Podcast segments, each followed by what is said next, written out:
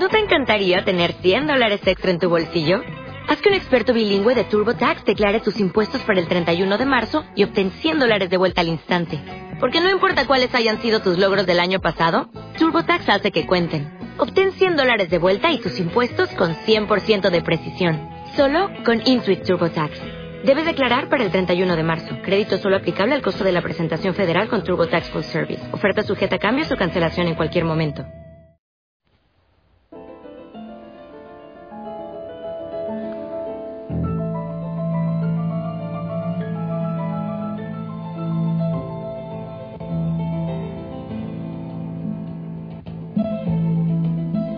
Linda familia Osana, muy buena noche, que el Señor te bendiga, espero que estés bien, en mucha bendición. Te hago llegar desde aquí un flor de abrazo y una bendición. Que el Señor te tome de la mano en este momento, que tome de la mano también a tu familia. Y bueno, seguimos orando por Chile. Eh, un abrazo especial para nuestros hermanos y hermanas en Chile y pedimos al Señor que así como en el Evangelio de hoy aplaca el viento, el aire, el agua, que también aplaque el fuego, que venga con su poder y aplaque el fuego. Linda familia, bueno, ya dije cuál era el Evangelio. Y em, Jesús dormido en la barca, pero lo despiertan y él les reclama, ¿por qué tuvieron miedo? Y decíamos que hay mucha gente que prefiere tener a un Jesús dormido, para que no le reclame, para que no le cuestione, es mucho más fácil tener una religión adormilada, de esas que no cuestionan. Por eso no hay que leer la Biblia. No, no hay que leerla si quieres que el, Señor esté dormido, si quieres tener una vida mm, de máquina, de robot y sin sentido, no leas la Biblia, porque el Señor seguramente te va a llevar a despertarte y si se despierta en tu corazón va a ser una locura. Y en este día he estado orando desde muy temprano, ¿sabes? Por las familias, y he estado así como con, como, no sé, con picaduras de, bichos en, en, mi cuerpo, eh, pensando en las familias y pidiéndole al Señor que despierte en las familias, de manera especial en los papás, que despierten los papás. Mamás, no, cuando me refiero a papás es papá y mamá, que despierte. Hay tanta, tantas cosas que hacer. Yo cuando recibo gente, cuando escucho los dolores, digo, bueno, tantas cosas se pueden solucionar desde el hogar, desde la casa. Si papá y mamá tuvieran como más entereza de su responsabilidad en el hogar, tantos se ocupan eh, de, sí, es que yo trabajo mucho, es que yo doy para el estudio, pero yo siempre he dicho, no basta con la comida, no son cerdos los que tienen en casa. Hace falta alimentar el corazón. ¿Se imaginan donde llenemos el corazón de Dios, del hogar, de los hijos, que haya verdadero diálogo? Pero a los niños hay veces que les toca como eh, pensar en pagarle un día de salario a su papá o algunas veces a su mamá para que puedan tener un ratito con ellos. Entonces después preguntamos, pero padre, ¿por qué salió así mi hijo en la droga? Padre, pero ¿por qué está en esta violencia? Padre, pero ¿por qué es gay? ¿Por qué es tan rebelde? Le voy a castigar, no, no, castígate a ti mismo. Empieza por ti. Mm, empieza por ti. ¿Qué has hecho, qué te ha faltado, qué has dejado de hacer para que ese hijo y ese hogar funcione? Quiero dar unas pautas que yo siempre doy eh, para el tema de pareja. Empecemos con la pareja. Eh, que el amor se acaba. por ahí dicen, no, es que si es verdadero amor nunca se acaba. Falso. El amor se acaba. Si una planta no tiene humedad, pues se acaba, se muere. Así es el amor. El amor sí se acaba. Cinco consejos importantes para la pareja. Primero, no olviden el amor primero.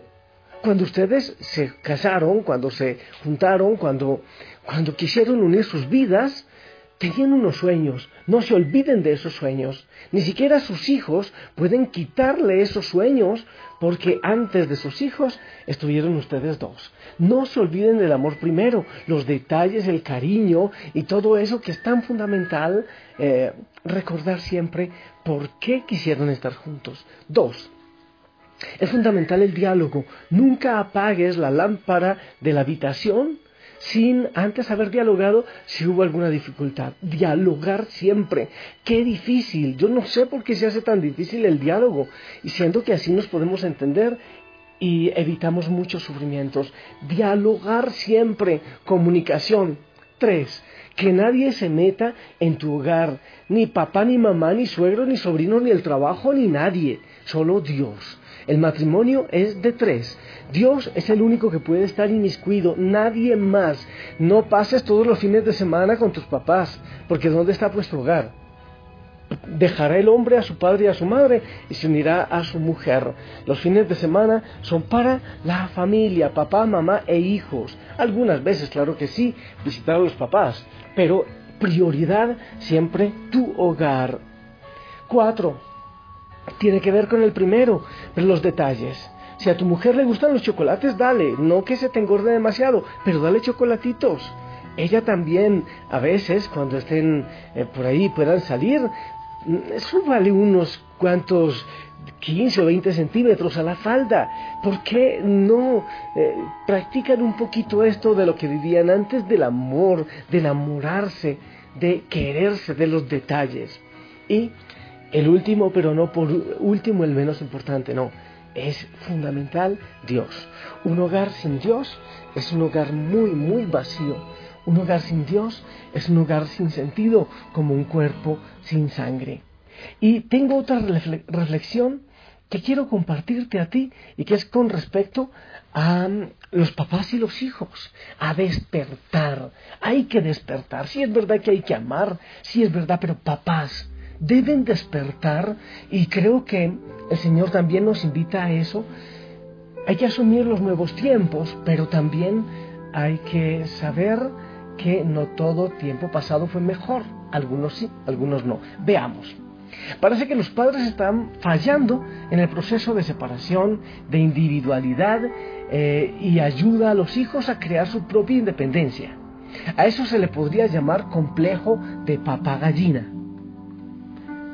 Es curioso. Lo que pasa es que confundimos lo que es el amor y nos dedicamos a ser felices a nuestros hijos, a cumplirles sus caprichos, a resolverles la vida y no pensamos en prepararlos para una vida dura. Así que nuestros hijos no aprenderán a ganarse la vida, no aprenderán a ser autosuficientes. A eso se les llama hacerles dependientes e inútiles. Todo lo tienen que tener, todo en sus manitos. Muchas veces los hijos eh, protestan porque les piden una ayuda en la casa, las labores del hogar, alegan que su única responsabilidad es el estudio, pero lo demás depende totalmente de sus padres. A eso se le llama ser mantenido. En aras de una felicidad mal entendida, queremos llenarlos de cosas materiales, se les compra la mejor ropa o los tenis más caros, estudian en escuelas particulares, dinero para las discotecas, dinero para sus gastos, un carro si es posible, sin mencionar otros compromisos económicos que ellos hacen, los cuales no se ganan y lo más grave, ellos piensan que es tu obligación. A eso se llama alcahuetería. Muchos papás se sacrifican en todos los sentidos para que los hijos tengan lo mejor y nunca les eh, eh, queda bien lo que reciben por parte de ellos. Muchas veces los hijos se crean egoístas, muy exigentes y egoístas tampoco. Les hemos dado tanto que se creen merecedores de todo. No piden, solo te exigen. Les hemos dado tanta atención que se sienten el centro del universo, cargados de egoísmo. Muchas veces creen que el mundo debe de girar alrededor de ellos y que lo único valioso, importante y primordial son ellos. No les hacemos conciencia de su papel como individuos responsables. Si yo como padre cumplo con el compromiso de cubrir sus necesidades personales, de salud y escolares, ellos tienen que cumplir con el compromiso de sacar buenas calificaciones y colaborar en el hogar. ¿Qué está pasando con las nuevas generaciones, familia? Si miramos un poco hacia atrás y revisamos los años lejanos o cercanos a nuestra juventud, todo era muy diferente. No tenían teléfono celular y no, pasaba nada, no se morían, no tenían computadora y escribían a mano y hacían los trabajos a mano, así lo hacíamos, ¿no? Otra cosa, hasta en el comedor tienen el celular y los papás les permiten. Están ahí clavados al celular. te conformabas con la... Antes nos conformábamos con la ropa eh, que nos podían dar. Quizás la que dejaban los hermanos mayores y cualquier marca, no exigíamos marcas. Si alguien nos llamaba la atención, mm, no, no había ningún problema. Si de pronto nos negaban un permiso, pues uno no faltaba el respeto a los papás. Eh, si nos íbamos y nos tardábamos en la fiesta, en la reunión, y nos llamaban la atención, pues con mucha facilidad uno aceptaba que había cometido un error. Eso no era motivo para gritos, zapateos o, o para golpear la puerta o para los chantajes que muchas veces ocurren, los chantajes de los hijos a los papás. En ese tiempo existía un valor muy importante que nos enseñaron desde pequeños. Se llama el respeto. Ahora no se conoce casi en los hijos. Muchas veces no existe. No sabemos en qué lugar estará oculto, quizás detrás de un mueble. No sé dónde los hijos lo habrán ocultado. Antes había valores que eran preponderantes. Uno era el orden, el otro la disciplina y el otro la obediencia. Hoy en día algunos padres no ayudan a la tarea, sino que la hacen completa y habiendo tanto libro de información a la mano. Además, muchas veces ellos, los papás, la buscan. Lo único que falta es que los papás vayan al salón de clase y presenten los exámenes. Y todo este circo para que el chico no haga derrinche y no sufra una deshidratación a causa de sus lágrimas y lo más triste, para mantener la paz social en el hogar donde la solvencia y la autoridad de los padres hace mucho tiempo que se han perdido en muchos hogares. ¿Y qué decimos del hogar donde para evitar conflictos y discusiones, como ya no funciona aquel estribillo de Jorgito a la una, Jorgito a las dos, Jorgito a las dos y cuarto, como si fuéramos reloj, o el clásico voy a contar hasta diez, va una, van dos, nos convertimos en el cómplice de nuestros hijos. Eso de que yo soy el mejor amigo de mi hijo, una farsa. Papá no es amigo, mamá no es amiga. Los amigos están en el colegio y en la calle. Pero eso sí, con la boca callada para no caerles gordos con tanta habladera y no les permitimos a nuestros niños que se desgasten ni siquiera recogiendo sus propios eh, tiraderos. Total, ¿para qué? Mm, los chicos ahora son los que muchas veces juzgan a los papás, mejor dicho, son los que tienen la autoridad, muchas veces. Antes, en aquellos tiempos, no te sobreprotegían ni te solucionaban los problemas, tenían libertad hasta para cometer errores, lo cual te llevó a desarrollar un sentido de responsabilidad y de identidad. Eso se llama crecer. Dentro de este proceso de crecimiento no estaban exentos un coscorrón, un cinturonazo, una que otra nalgada bien puesta. Aquellas que a nadie le ocasionó ningún trauma por tratar de que obedecieras, ¿no? Eso no traumatizaba. En aquellos tiempos la voz de tu padre se escuchaba con respeto, las órdenes de mamá se acataban sin protestar y los consejos de ellos no eran catalogados como cantaletas, rollos o monsergas o palabrerías. Ni le decías a tu papá, ya cállate. O el famoso, sí, hombre, sí. En ese tiempo no existía eso. En aquellos tiempos los padres ponían los límites, las reglas y las condiciones y no tenían miedo de que el hijo o la hija les dijeran, es que aquí no me comprenden, la onda es diferente. No me dejan ser. Tú no te metas. ¿Tú de qué hablas? Tú eres peor. O el típico, me voy de la casa. No, eso no existía. Pues a dónde te ibas a ir, a dónde te ibas a ir que te trataran mejor que en tu casa. En aquellos tiempos los padres no tenían miedo de llamarle la atención, no tenían miedo de que tú te enojaras. Total que tenías dos eh, dificultades, enojarte y volverte a contentar. En aquellos tiempos, si no querías comer, te quedabas con hambre. No te daban dinero para comprar porquerías en la tienda, comida chatarra. Además, ¿para qué? Si mamá se levantaba temprano a preparar el desayuno. en aquellos tiempos, los padres no justificaban las malas calificaciones, ni tu mal comportamiento en la escuela, ni la falta de respeto a los maestros, ni tu falta de colaboración y apoyo en tu casa. No, ahora muchas veces se van a pelear con los profesores. En aquellos tiempos, el padre decía no, y no quería decir no. En aquellos tiempos la figura paterna era muy diferente a la actual. En aquellos tiempos el amor, el respeto y la consideración valían lo que significan. No, no daban cabida a las actuales calificaciones. Mi papá está loco, ya está chocho, es un egoísta, está neurótico, es un frustrado y quién sabe cuántas, cuántos calificativos más. Estos calificativos que realmente causan una gran pena. No sé si por quién los emite o por quién los recibe.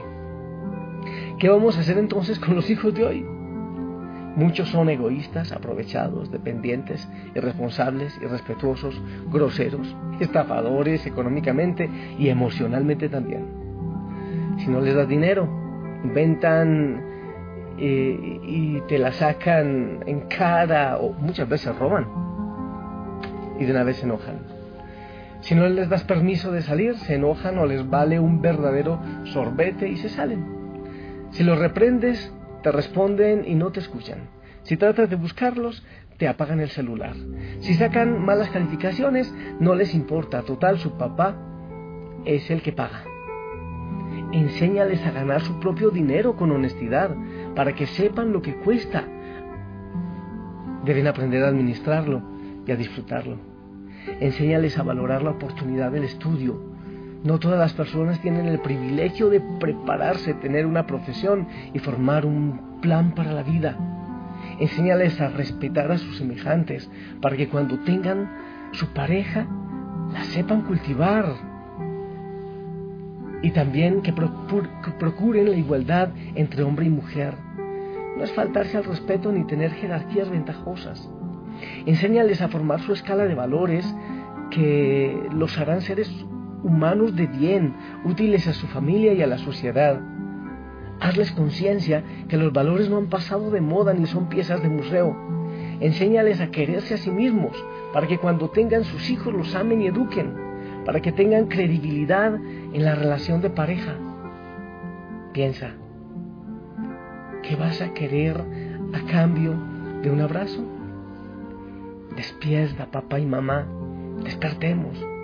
Vamos a ponernos las pilas. Hagamos de nuestra escala de valores un estandarte para que nuestros hijos aprendan lo que es el respeto, el compromiso, la honestidad, la humildad, la cortesía, la prudencia, la generosidad, el agradecimiento y la nobleza de corazón. Despertemos. Eso los hará unos seres excelentes. Después de todo, no es tan difícil. Pruébalo y verás. Y que no ocurra eso de vamos a la misa, vamos a la Eucaristía. Eso es cosa de viejos. Eso son cantaletas de viejos. Ve tú. Yo voy cuando esté viejo a punto de morirme. Papá no es amigo. Papá es papá. El amigo está en la calle. Mamá no es amiga. Mamá es mamá. La amiga está en la calle. Los hijos deben tener dos cosas fundamentales. Amor y autoridad. Si no se crían con esos dos pies, pues yo no creo que sea nada fácil. Amor y autoridad. Para eso papá y mamá deben dar ejemplos de amor, de diálogo, de comunicación. No de confidentes, no.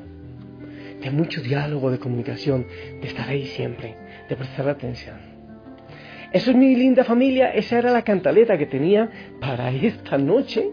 Pero bueno, Ahora ni siquiera tiempo tengo de cantar, pero sí deben decirlos. Bendigo tu familia, tus hogares, despierten y que el Señor despierte en tu hogar. Que el Señor sea el único que puede involucrarse en tu familia. No lo tengas dormidito. No, porque así se duerme todo el hogar, la pareja, los hijos, y vamos para el abismo. Que no sea así. En el nombre del Padre, del Hijo y del Espíritu Santo. Amén. Esperamos también tu bendición. Amén, amén. Sonríe, gózate en el Señor y déjate abrazar por Él. y descansa en Él. Prepara la ropita para mañana, para que asistas a tu comunidad, a tu iglesia. Disfrútalo mucho. Te amo en el amor del Señor. Dulces sueños.